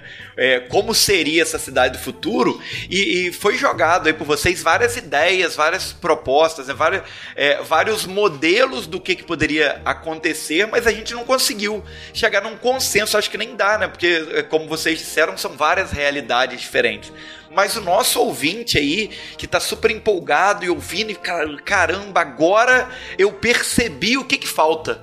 Ele pode esse ano participar, né, da Go Green the City para poder apresentar essa ideia, né? E, e você comentou no começo, né, que a Laura participou e, e ela ganhou uma das edições do Go Green. Então eu queria, Laura, que você aproveitasse agora para falar um pouquinho de como é que foi essa experiência é, de participar, de, de, de viver esse momento do, do, concurso Go Green the City e como que isso mudou a sua vida a partir da, dessa participação? Então, você está absolutamente correto. É isso que a gente quer mesmo, que o ouvinte inquieto, que descobriu agora muito mais sobre para onde estamos indo no que no que tange cidades sustentáveis, é, o futuro das nossas cidades, que ele faça uma proposta de que, que ele acha que pode mudar, deve mudar, como que o projeto dele contribui para ser uma pecinha dessa mudança. Eu é, parti do, do ponto do meu campus, da minha universidade, da minha cidade, que é uma cidade do interior de Minas Gerais, que eu via que a gente na sala de aula aprendia assim, o estado da arte de tudo, como resolver todos os problemas ambientais do mundo. Pisava lá do lado de fora, tudo errado. E aí eu descobri que tinha o Go Green. Falei, bom, acho que é um canal de comunicação com o mundo. É uma competição global. Qualquer é, estudante de graduação pode participar. E eu e a minha dupla, a competição é em dupla, tem que ter pelo menos uma menina na dupla, porque Schneider apoia o empoderamento feminino é, a gente construiu uma, uma solução para um problema que a gente via no Brasil, que era pessoas ainda é, em favelas ou em situações irregulares urbanas que não tinham acesso à energia. Então, o, o que, que eu acho que a gente tem que fazer é olhar para nossa realidade, porque como a gente falou, cada cidade vai estar num nível. Uma cidade vai estar discutindo controle automático de semáforos interligado com o clima e a outra vai estar é, ainda pensando em como levar água tratada para todo mundo que mora mora na cidade para conseguir tratar o esgoto de todo mundo que mora. Então, é, eu acho que é isso, é uma oportunidade muito grande é, do, do jovem universitário olhar para a realidade que ele vive e se perguntar: eu tenho alguma coisa para dizer? Eu, eu gostaria que alguma coisa fosse diferente? E usar esse espaço. A gente quer amplificar o maior número de ideias possíveis. É, o projeto tem um tempo de desenvolvimento longo, você ganha um mentor é, que te ajuda, e o João foi o mentor de uma das duplas. é, aqui que participou do Brasil. E eu fui até a final, fui uma das finalistas do programa e encontrei o Love of My Life, meu match, dei match com a Schneider e vim trabalhar aqui na equipe de sustentabilidade. E não estou prometendo emprego para todo mundo que participa, não.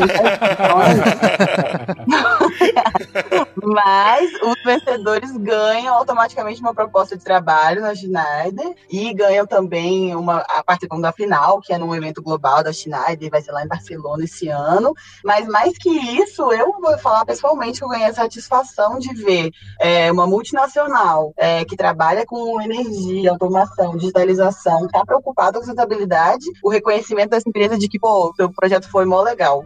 A gente acha que você é, fez a diferença aqui e a gente vai tentar incluir isso de algum jeito é, no nosso negócio. É bem típico né, quando a gente fala, o público que a gente escolheu são realmente mentes abertas, tá? Tem uma, um jargão meu que eu sempre falo assim, o que é importante é que a gente possa colocar fumaça na garrafa e usar uma série de mentes para transformar isso num Malbec, né? Então é, essa é a ideia. Vamos trabalhar, é, vamos dar espaço para que eles se manifestem, que eles não encarcerem a mente e proponham os projetos mais diferenciados possíveis. É bem aquele espírito de startup, uma solução é, para um grande problema. É, a gente consegue dessa forma ter é, um grande fluxo de ideias é, poder escolher as melhores é, é poder, é, de certa forma, orientar, e no final, a cada ano, a gente tem gerado ideias interessantes que podem ser aproveitadas, que podem ser industrializadas, que podem contribuir e gerar um negócio de impacto. Perfeito. É, gente, e inscrição gratuita, né? Claro, inscrição gratuita, online. Pode encontrar sua dupla online também, se não tiver uma dupla. Pode se conectar com uma pessoa de outro país, fazer o um projeto remoto. Pode tudo. Pode tudo. E para aqueles pode que tudo. vão avançando na competição, também os custos é, de deslocamento são todos custeados pela Schneider. Eles recebem nosso apoio integral para toda a logística, para toda a documentação. Então, é, realmente, a única preocupação que a gente tem é que eles utilizem todo o conhecimento que eles acumularam para focar na geração de ideias. É, essa é conosco. A pergunta que a gente faz é essa: qual é a sua grande ideia? Tudo que você precisa é se inscrever, morar numa cidade e achar algum problema. Pronto, já pode se inscrever. E é o espírito de competição mesmo, né? Quando a gente olha, os brasileiros são muito bem sucedidos, mas quando a gente compara com o número de inscrições de outros países como China, Índia, que tem uma, uma maior cultura de participar desses concursos, ainda é um número pequeno. A gente gostaria que os brasileiros tivessem maior adesão, que competissem é, com maior intensidade, porque realmente as ideias é, dos brasileiros reverberam com muita força. A gente sabe, né, gente, que brasileiro não domina o mundo porque não quer, porque até a, a fantasia da NASA pesquisando o brasileiro a gente já fez. Porque dá muito trabalho, Lara, dá muito trabalho. Gente, lembrando sempre, é, e eu acho que a grande mensagem do cast é esse. Claro, esse foi um cast que a Schneider tá apoiando, foi uma ideia muito legal dele, a gente divulgar o projeto, divulgar o concurso, uh, mas ao mesmo tempo trazendo informações que estão, enfim, em consonância com tudo que a gente tem falado no SciCast nos últimos episódios. Uh, mas a grande mensagem, né, além, claro, do próprio projeto, do próprio uh, concurso, e espero muito que vocês tenham boas ideias, possam possam se inscrever e possam ganhar. Seria fantástico que você, ouvinte do SciCast, possa se inscrever e tá lá. Lembrando que as inscrições têm mais, mais ou menos um mês para se ver, gente. Então corre aí para correr atrás disso. O link tá aqui no post, enfim, a gente já comentou tudo isso antes. Mas é, a grande mensagem do episódio é: mandem sim as suas ideias, mas ainda que vocês não mandem, ainda que vocês não queiram e tudo mais, acho que vai ser uma besteira vocês não mandarem, caso vocês ideias, mas reflitam sobre esse mundo que você já está vivendo, com a cidade do futuro que você quer. A gente, até o final do século, seremos é, 11 bilhões de seres humanos. Talvez um pouco mais, talvez um pouco menos. Esses números variam. É? A estimativa é muito difícil, né? Você acertar mais 80 anos de crescimento. Pode ser que acelere, pode ser que desacelere. Mas a média é que seremos 11 bilhões de pessoas na Terra até o final do século. Hoje somos 7 alguma coisa.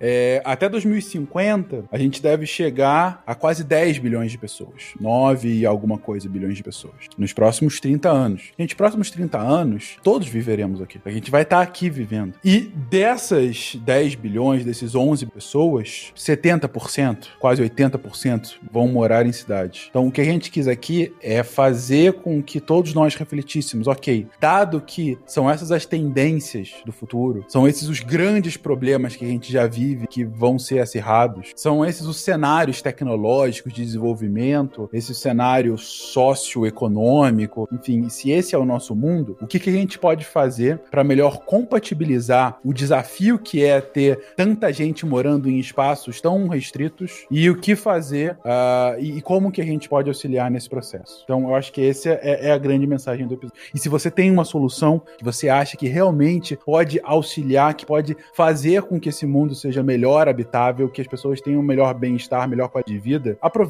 Conta essa sua ideia, por exemplo, para um programa como esse que a Schneider está promovendo. Faz essa sua ideia ecoar, que a Schneider é uma das empresas que teriam a capacidade para levar para frente uma ideia como a sua. E se você ouvinte do SciCast quer ganhar o concurso para deixar a gente cheio de orgulho, eu já vou dar a ideia certa, que eu já estou cantando essa pedra desde o começo do programa. Projeto Bebedouro de Refrigerante nas cidades. Eu achei que ia ser de cerveja. É. Melhor ainda, verdade. Não, tem que ter opções, entendeu? Para os maiores e menores de idade, entendeu? Não, mas é isso. Muito bem dito aí pelo Fencas. A nossa, a nossa, nosso objetivo principal era informar, é, deixar o pessoal com a pulga atrás da orelha, inquieto, incomodado e talvez até encantado com alguma das possibilidades aí que a gente pode ter pro futuro. Não, é isso aí. A única coisa que eu quero comentar aqui, caso ainda ou a, a competição já foi, mas se tiver alguma ideia, compartilhe com seu amigo. É bom a gente discutir a, a, a, o nosso mundo pro, pro futuro. E, é, enfim, é nada muito mais a acrescentar. O, uma outra empresa que está fazendo muito pelo futuro da humanidade é a Disney. Porque com o novo programa de stream, não tem por que as pessoas saírem de casa. Verdade. Eu pensei que você ia partir pra solução Thanos. Não, não. Resolve também.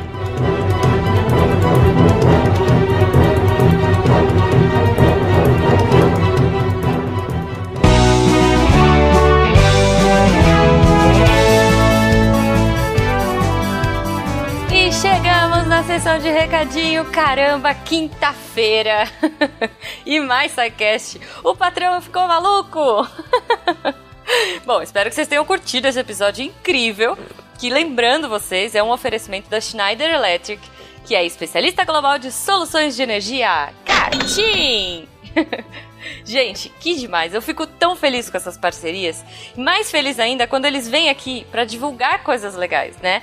Então esse episódio, além de ser incrível, além de falar de todas essas coisas bacaníssimas de Smart Cities aí, veio para divulgar o Go Green in the City, que é uma competição global que premia duplas. Lembrando que uma pessoa da dupla tem que ser uma mulher. Yes, girl power. Então, essa competição ela premia duplas que acham soluções criativas para o futuro das cidades em categorias como sustentabilidade, acesso à energia, construções do futuro, indústria do futuro. Então, lembrando, né, as duplas têm que ser graduandas ou mestrandas. E, cara, quem ganhar vai ganhar uma viagem global, a escolha do vencedor para algum escritório da Schneider. Olha que incrível. E uma oferta de emprego na empresa. cara, isso é muito legal. Lembrando de novo, né, que a Laura, que estava participando aqui do episódio de hoje, entrou na Schneider porque ganhou um concurso.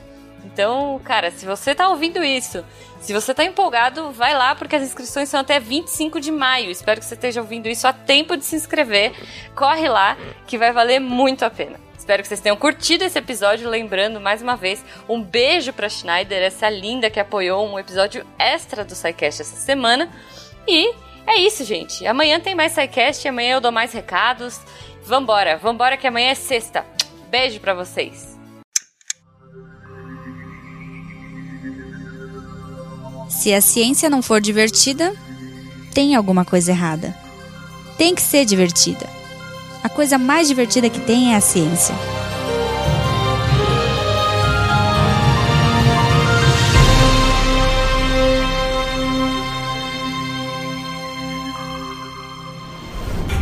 Este programa foi editado por Tapcast. Edições e Produções de Podcast.